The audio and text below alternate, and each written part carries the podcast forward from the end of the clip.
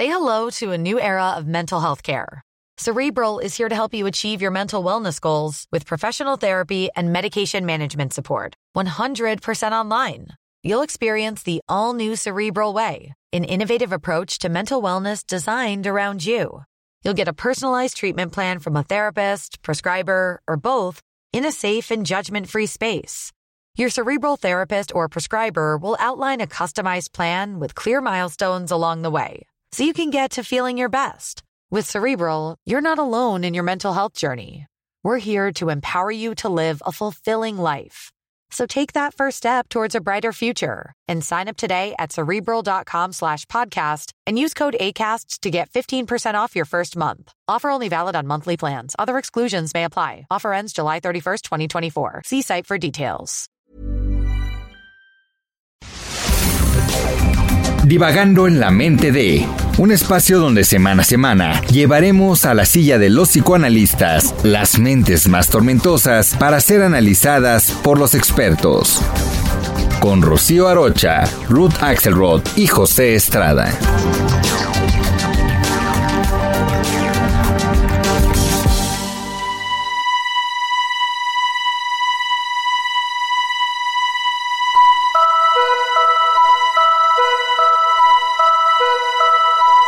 ¿Qué tal? Soy Rocío Arocha y nos encontramos como cada semana divagando en la mente de quienes padecen alguna enfermedad mental rara. Existen diversas enfermedades psicológicas que son muy extrañas. Por ejemplo, el trastorno de identidad disociativo. Este trastorno es mejor conocido como el de personalidad múltiple, en donde una persona puede desarrollar dos, cuatro, hasta más de 10 personalidades distintas.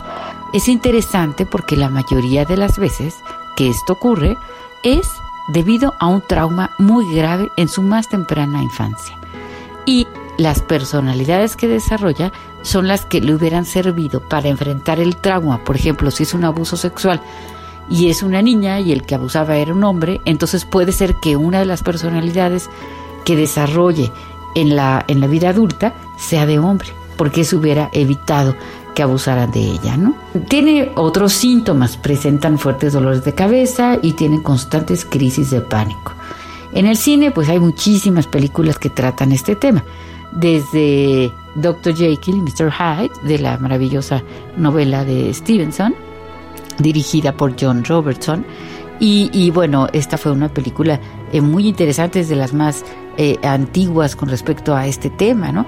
Pero en el 76 se llevó a cabo Civil, una película dirigida por Daniel Petrie, eh, protagonizada por Sally Field, que se basa en un caso real de una artista llamada Shirley Ardell Mason y que bueno tenía 16 personalidades, ¿no? Hace poco, en el 2017, eh, tuvimos esta película llamada Fragmentado, que presenta a tres chicas secuestradas por un individuo que padece también este trastorno de identidad disociativa, ¿no? ¡Oiga, ayúdenos, están aquí! No se preocupen, él sabe por qué están aquí y no está permitido que las toque. Él lo sabe. Mi nombre es Hedwig. Tengo calcetas rojas. ¿Cuántos años tienes? Nueve. Esta noche es sagrada. Ustedes estarán en presencia de algo grandioso.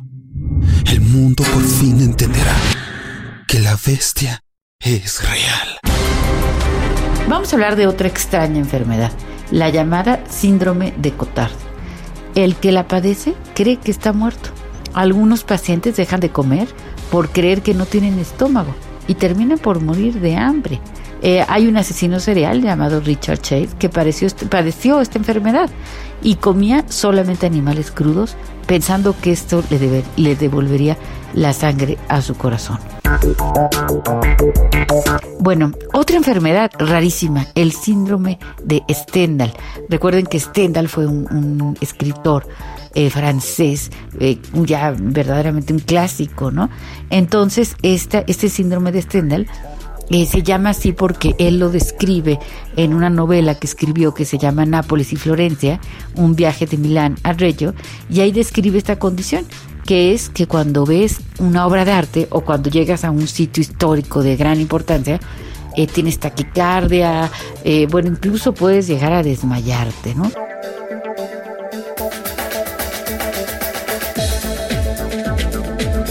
También podemos hablar de otra, el síndrome de Capgras.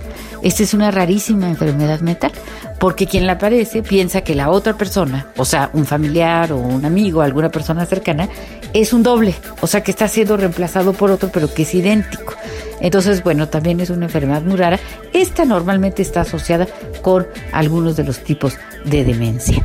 En fin, hay enfermedades eh, psicológicas verdaderamente extrañas, pero bueno, pues siempre todas muy interesantes. Y recordemos que todo síntoma es una comunicación. Algo ocurrió y algo está queriendo comunicar este síntoma de algunas de estas enfermedades.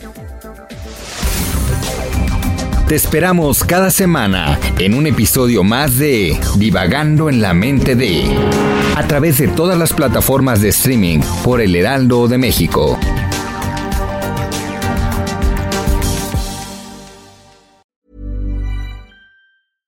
Subtle results, still you, but with fewer lines. Botox Cosmetic, out of botulinum toxin A, is a prescription medicine used to temporarily make moderate to severe frown lines, crow's feet, and forehead lines look better in adults. Effects of Botox Cosmetic may spread hours to weeks after injection, causing serious symptoms. Alert your doctor right away as difficulty swallowing, speaking, breathing, eye problems, or muscle weakness may be a sign of a life threatening condition. Patients with these conditions before injection are at highest risk. Don't receive Botox Cosmetic if you have a skin infection. Side effects may include allergic reactions, injection site pain, headache, eyebrow and eyelid drooping, and eyelid swelling. Allergic reactions can include rash, welts, asthma symptoms, and dizziness. Tell your doctor about medical history, muscle or nerve conditions including ALS or Lou Gehrig's disease, myasthenia gravis, or Lambert-Eaton syndrome and medications, including botulinum toxins, as these may increase the risk of serious side effects. For full safety information, visit BotoxCosmetic.com or call 877-351-0300. See for yourself at BotoxCosmetic.com.